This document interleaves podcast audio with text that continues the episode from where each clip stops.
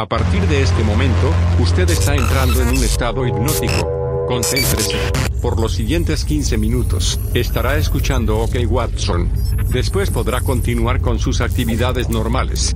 Repito, usted está entrando en un estado hipnótico. Relájese, disfrute y procure no interrumpir este audio hasta mi señal. En caso contrario, interrumpir este audio puede ser nocivo para su salud. Repito, no interrumpa este audio hasta mi señal. Puede ser nocivo para su salud. ¿Qué onda? ¿Cómo están? Bienvenidos a esta segunda temporada de OK Watson, el podcast de podcast. Yo soy Fausto César arroba OK Watson MX en todas las redes sociales. Y en esta ocasión les pregunto, ¿el mundo está completamente al revés? ¿Hemos perdido la brújula? Realmente yo no sé. Lo que sí sé es que yo todavía sueño con ponerlo al revés, con girarlo, con voltearlo, con cambiarlo de forma. En pocas palabras, me encantaría cambiar este puto mundo. Estoy muy cansado, muy cansado de ser yo, ¿saben? Estoy agotado de ser yo mismo. Y toda esa basura que te dicen las personas sabias, sabias entre comillas. Por supuesto, amiguito, tienes que ser tú mismo. sí, sí, tú mismo. Me agota, me cansa y me caga. La filosofía oriental dice que el mundo es sagrado, que no se puede cambiar, que uno debe de cambiar con el mundo. Dejarse llevar por la energía que recorre el universo, esa que hace que las plantas florezcan, o aquella que hace que giren los anillos en Saturno. Qué bonito ha de ser nacer, crecer, reproducirse y morir, sin ninguna otra preocupación en la vida más que estar ahí, viviendo. Desafortunadamente, para los humanos es completamente imposible. Nietzsche decía que Dios había muerto y lo decía con preocupación. Hoy no, hoy hasta los comediantes mediocres eh, dicen que Dios ha muerto y no hay pedo, ¿no? Hemos, hemos perdido un poco la inteligencia. Pero en ese tiempo a Nietzsche le producía miedo y le causaba esta idea, esta sensación, porque la religión era la piedra angular de la civilización occidental. Al no tener un Dios, las personas, la humanidad, tuvo una pérdida de sentido, de un propósito superior. Hasta los árboles, por más tontos que parezcan, tienen un sentido superior. Su existencia tiene un valor. Entonces, este señor Nietzsche, al momento de decir que Dios había muerto, pues propuso que el individuo debe de buscar su propia moral, su propio sentido superior y ser su propia deidad. A esto le llamó superhombre, estado del hombre que ve al humano pasivo, al humano que se deja llevar por la energía del universo, como algo inferior. Ya sé, ya sé, igual me lo pregunté la primera vez que me enteré del superhombre. ¿Cómo le hago para ser uno de ellos, no? ¿Cómo le hago para ser superhombre? La respuesta corta es, no sé. Y Nietzsche tampoco, o nunca nos quiso decir, pinche putito. Por eso se murió a los 44 al borde de la locura. Este señor bigotón decía que dentro de nosotros habitaban la bestia interior y el animal divino, dos conceptos opuestos de los que también habla Kierkegaard. Dentro de nosotros existe lo que es finito y lo que es infinito, o sea, pues como un ángel y un simio. La parte del ángel son todas las ideas, lo que puedes inventar, lo que puedes crear, todas las posibilidades, las posibilidades infinitas. Por otro lado, el simio se encarga de lo real, de lo finito, de las necesidades humanas, los impulsos más básicos, las urgencias del aquí y el ahora.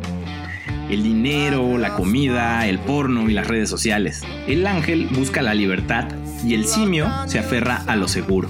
El ángel y el simio están en un constante pedo siempre.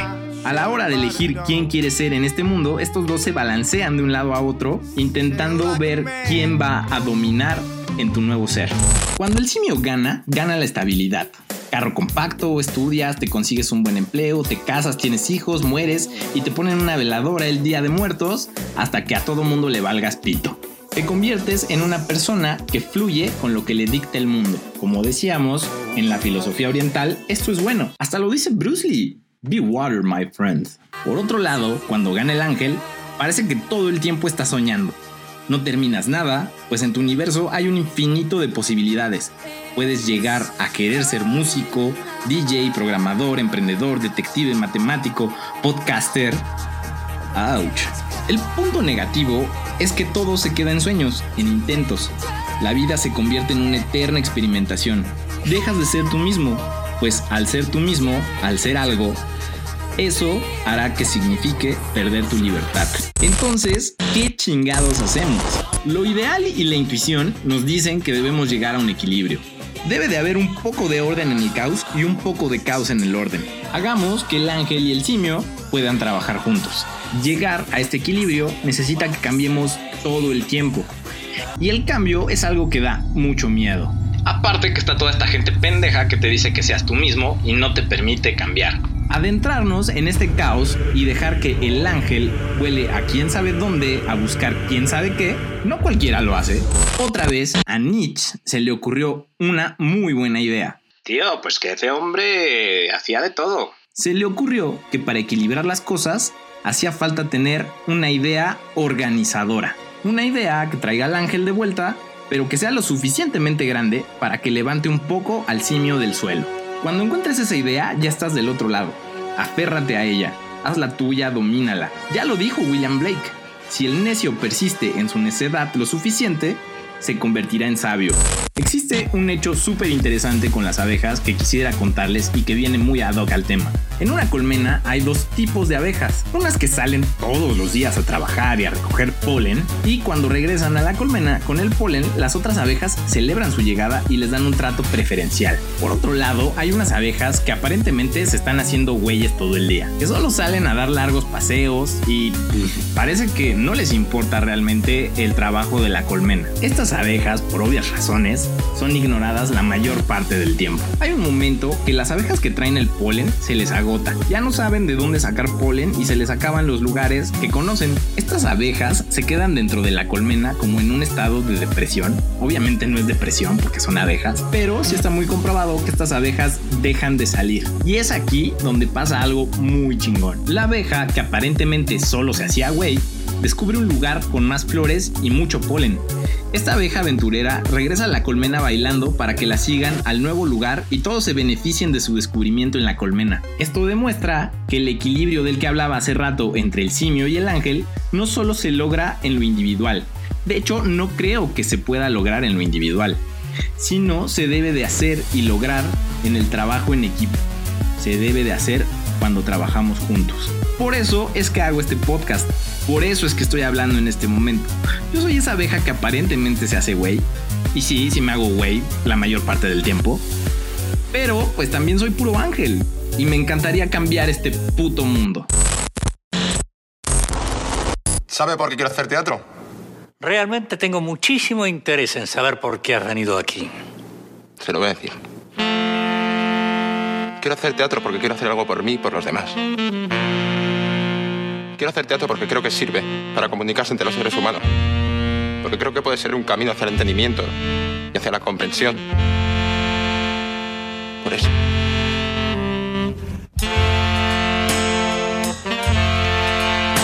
Así que quieres cambiar el mundo. Pues sí. Me encantaría cambiar este puto mundo.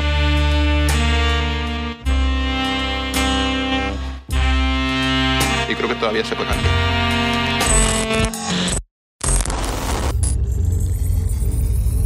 A mi señal, usted regresará de este trance hipnótico.